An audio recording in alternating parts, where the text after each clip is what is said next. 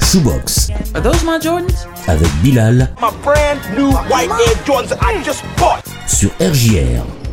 On porte tous des chaussures, mais connaissez-vous vraiment leurs histoires? Aujourd'hui, on parle d'une paire qui fait déjà partie des All-Stars des sneakers. On parle Converse et plus particulièrement la Converse Weapon. Bienvenue dans Shoebox, l'émission qui parle de l'histoire de paires emblématiques. Préparez-vous à voyager au Massachusetts et retourner sur les parquets de la NBA, car Shoebox, c'est parti. The Bird Shoe, the Magic Shoe. Choose your weapon from Converse. En effet, c'est au Massachusetts que Marquis Miles Converse décide en 1908 de créer la Converse Rubber Shoe Company.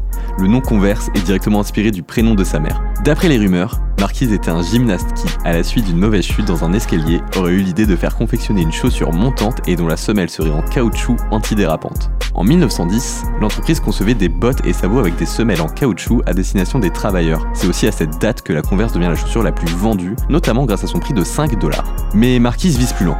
Il décide de se tourner vers les chaussures de sport et particulièrement le basket qui est en pleine expansion à cette époque.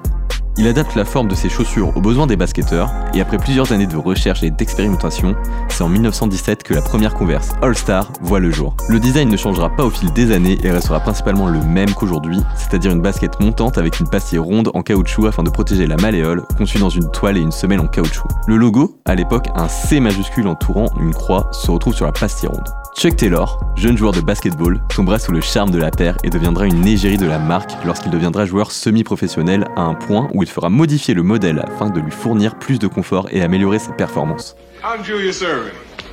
People call me Dr. J because of how I operate. For 20 years, I've been making my rounds in these, Converse.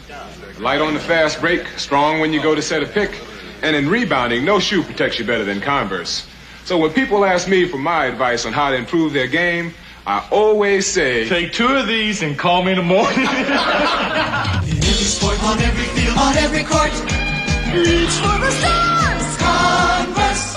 C'est dans les années 1920 qu'il décidera d'ailleurs de prendre sa retraite sportive et de devenir commercial pour Converse. En 1932, le modèle All-Star classique est renommé Chuck Taylor All-Star et sa signature est apposée sur la chaussure. Durant la Seconde Guerre mondiale, la Chuck Taylor All-Star est portée par les soldats américains, marquant la domination de Converse sur les autres marques de chaussures. Le développement de la NBA et sa présence au sein de l'armée américaine a permis de toucher un large public, plus particulièrement les jeunes adolescents. Entre 1960 et 1970, la All-Star devient la paire préférée des stars du cinéma et notamment James Dean. Converse se retrouve littéralement sur le toit du monde et s'émancipe petit à petit des terrains afin de devenir une chaussure de ville portée au quotidien. La fin des années 70 voit la marque perdre une part considérable de son assise sur le marché. Alors en perte de vitesse, la marque décide alors qu'il est temps de réagir.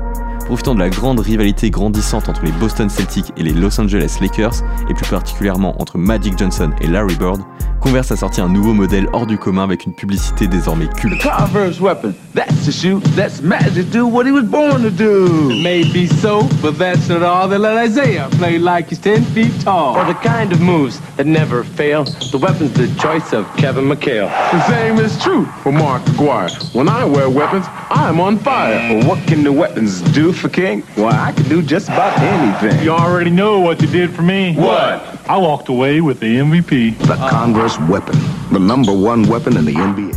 Cette rivalité permit à Converse de relancer une dynamique et l'économie de la marque.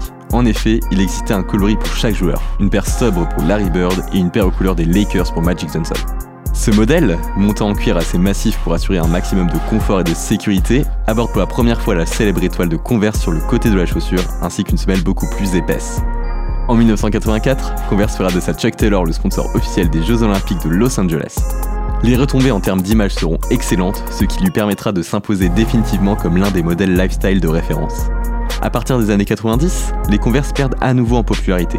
La concurrence devient rude, l'engouement des baskets de ville se porte sur Nike, Adidas ou encore Reebok, qui innovent sans cesse tandis que Converse recherche le confort et ne modifie pas suffisamment son esthétique. Le passage à l'an 2000 est catastrophique. L'entreprise est mise à mal au point qu'en 2003, elle fait faillite avec plus de 220 millions de dollars de dettes. Mais Nike, voyant le potentiel de cette marque, décide presque immédiatement de racheter la marque afin de redonner un nouveau souffle aux différents modèles tout en gardant ce qui fait son charme, sa simplicité. Aujourd'hui, on ne peut nier que l'étoile est encore bien présente à nos pieds et continue d'illuminer nos outfits. Converse a su redevenir la marque destinée aux jeunes comme elle l'était lors du lancement de la All-Star, mais elle touche aussi des adultes au style plus décontracté. Merci d'avoir écouté cet épisode de Shoebox. On se retrouve la prochaine fois pour parler d'une nouvelle histoire de vos chaussures préférées et en attendant, n'oubliez pas d'être bien dans vos baskets.